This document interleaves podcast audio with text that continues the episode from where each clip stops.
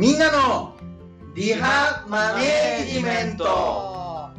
今日は作業療法士でファイナンシャルプランナーの大山さんを迎えて高齢社会をより安心して暮らすために、えー医療と介護に関わるお金マネーのことについてリハビリテーション的視点から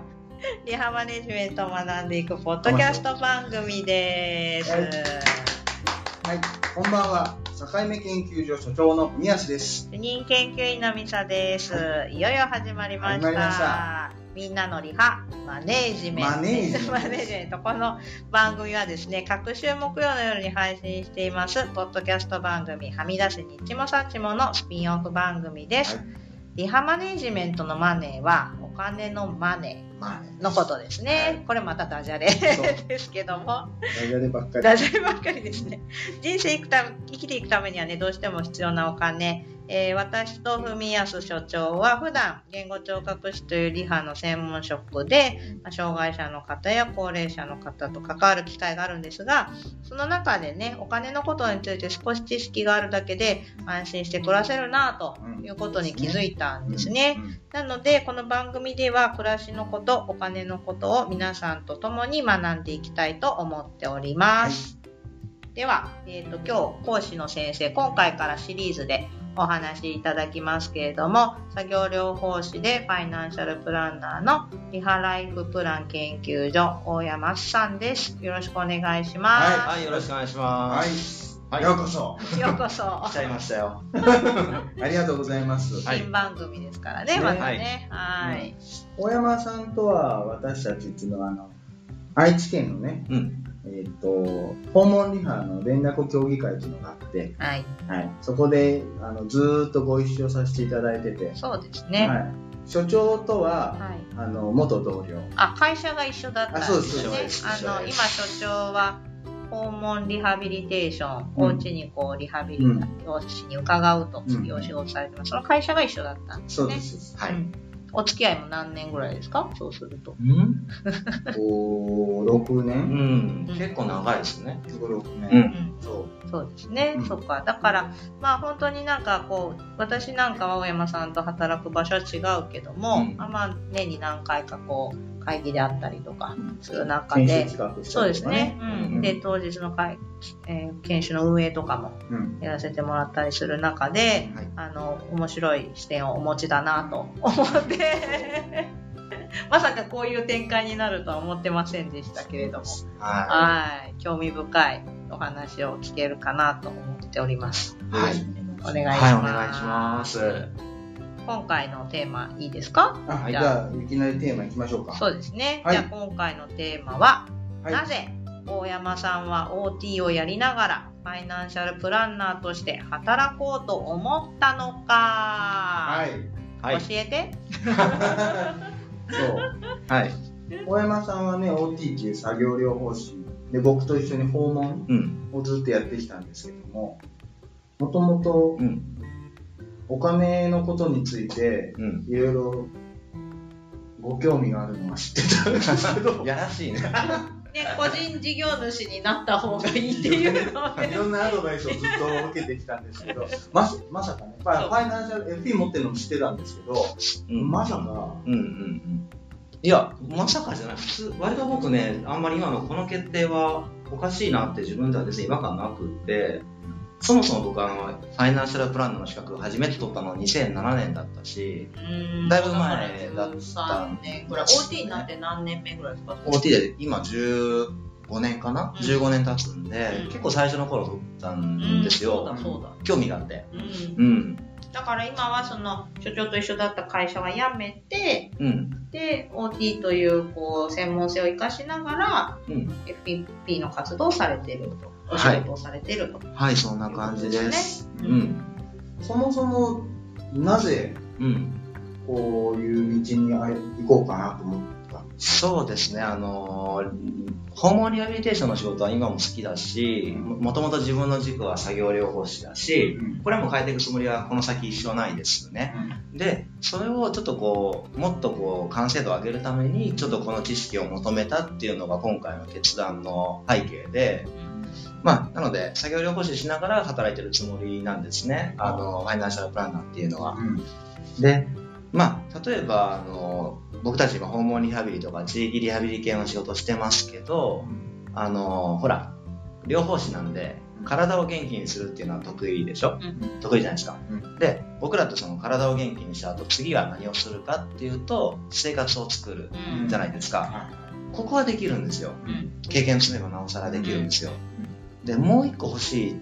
視点としてじゃ体元気になって生活がこう整って、じゃあまた今のその自分の状況なりにまた社会へ帰ってこう戻ってこう、まあ、社会といってもまあ、外もあれば家の中の社会もいろいろありますけど、その一歩を踏み出すのっていうのが、まあ、自社介護保険領域で特に僕らがこう立ち向かってる壁というのかな、うん、あの超えていくべきこう一緒に超えていくべきテーマだと思うんですけど、その中で一個やっぱり家族の協力、どうしても欲しいじゃないですか。うん、結構なその因子ですよね。家族ってね。まあ、本人一人でやるって言っても危ないからなんとかなんとかってなるとどうしてもスタートができないけど、まあ、最初の数回は家族とやってみてとか、まあ、そうしたところでこう巻き込んで、まあ、食事だけじゃなくてこうファミリーや環境因子を巻き込んでやってってスタートできる自立ってすごく描けるんですがその中で一個まあ分かったでもお金がないもんねとか そうしたあのそこだね。しょうがないかってなってしまいそうな一言がこう来たりしてて、うん、まあ僕もそういうもんかな。うん、まあ、まあ、まあでも、それはそれでしょうがないかってちょっと流してたんですけど。うん、そうですよ。うん、環境因子ってね、ぱ今、在宅やってるリハの中で、ICF しっかり頭の中に入れてね、環境因子と個人因子っていうのにしっかり情報を取って、どうやってね、あの強みを生かして生活作っていくかとか、本人の望む生活作っていくかっていうことを考えがちだ、考えるんだけど、うん、家族の協力も結構大変、理解もね、うん、さることながら、もうね、そもそもお金がないって言われると、これはもうね、うん、お手上げかなと思っちゃうんですよね。うん。確かにね、ま私今急性期病院で働いてますけど、その回復期病院に転院するってなっても、お金がないって言われちゃうと、うん、おお、そうか。っ てやっぱりなっちゃう、うん、その方の可能性が一個減っちゃうわけでしょ、お金がないことによって。うん、でそれもちょっとなんかこう、悲しいなと思う場面もあるし、そう、これね、いくつかね、背景があると思って、そのお金がないって何かっていうと、どれぐらいかかるか分かんないっていうそこの部分もあるしあともう一個その例えば自立のために誰かをこう巻き込むお願いするにあたってやっぱお礼がしたい。そのお礼をあげれるだけの何かが今自分たちは持ち合わせていない、まあ、そんな表現がお金がないっていう言葉にでもこうやって言ってくれる人は言ってくれる人はすごく分かりやすくていいんだけど大体言わないです。言わない人ってどういうかどうやって言うかっていうともうリハビリつらいからやめるとか。あまあ表現としてはそういう表現になってくる、ね、そうなんですそうなんです。後から聞いたりして知ることってこういう、こういうのってすごく多くって、うん、だってすごく実際お金かかるんでしょとか、うん、あのまあね言わ言われていや実はそんなことないんだよなんて話すとあそうなんだね、あのそういうのがあったりするから。そうだから私たちも具体的にその、こういうサービスあるよ、こういうやり方あるよって提案できても、それがじゃあこの人いくら実費で払うんだっていうとこがわからないもんね。うん、だからそこもやっぱり問題で。我々もそこは、うん、あの知ってた方がいいですよね。うん、僕もそういうことをあの知ってると言える。うんこれってこれぐらいですっていうことをちゃんと言える。うん、向こうも知らないから高いんじゃないのかって思ってやらないってこともあると思うので、うん、こっちも、うんね、言えたらいいですよね、そういうこともね。そうですよね。まあ、生活の未来をこう、一緒に見える化していく仕事だと思うので、うん、まあ、そういう一つ一つの心配の要し、ね、要因があれば、それを取ってあげると、一歩は出せるんじゃないかっていうのの中に、まあ、まあ、お金というとちょっとやらしいですけど、そのいわゆる制度の理解うん。ね、うん、あと医療保険とか介護保険とかそういう制度や国の制度や保険の、まあ、支援の理解をきちんと正しくしていると、うん、あまあなんとか頑張れるかなとか、うん、ちょっとこういうふうにしたらなんとかできるかなとかいうストーリーが作れる可能性があるので、そうですね。どうしてもその体と生活だけ見てると、うん、そのあたりは家の中だったり散歩に行くぐらいのビジョンで止まってしまう可能性があるので、そうなんです。そこでちょっと一個、一つこう強みを持ってこう広めていければ、ちょっと変化を起こせるんじゃないかっていうのが一つきっかけではありましたね。はい。そうですよね。だからそのお金のことでこう不安だったりとかすると、やっぱり全てにおいてこう、ね、パフォーマンスも悪くなるし、やっぱり不安が一個あるとね。だからそこはちょっとこう、何にこうこの方は今つまずいているのかっていうところで、あ、財とお金なのかっていうところが、ゴリハの専門職って業者さんとか患者さんとかと個別に話す時間は結構あるから、その中でこう、あ、ひょっとしてって思う時やっぱありますよね。言語聴覚士は個室に入ったりするし、うん、意外と膝つき合わせて話す機会が多いから、ちょっとね、言いにくいご相談もしてもらえる場合は割とあったりするんですよ、ね、なんか迷惑かけたくないっていう言葉の中にはお金がかかるからっていう、うん、そういうあそういうニュアンスねっていうのもやっぱりあるね、うん、から安心してこうあの暮らせるっていうところをね、やっぱりこの番組通して一緒に学んでいけるといいし、まあ、我々も高齢者に一歩一歩近づいてますから 将来に向けて学ぶっていうのも。オイル増える一方です。で、だからこれは別にこうリハ専門職だからとかいうことは関係なくしても、やっぱり知っておいた方がいいことってたくさんあるなって思いますね。うん。ねいっぱい大山さんから学んでいきたいなと思います。うん。そんな番組です。はい、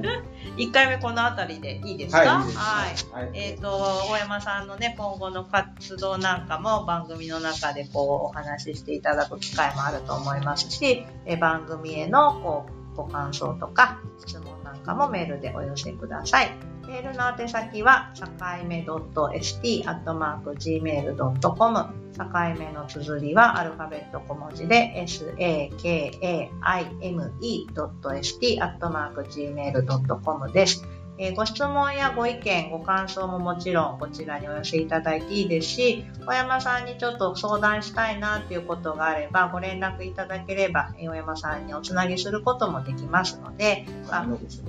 金のご相談？人生のご相談？リハビリのご相談。リハビリのご相談？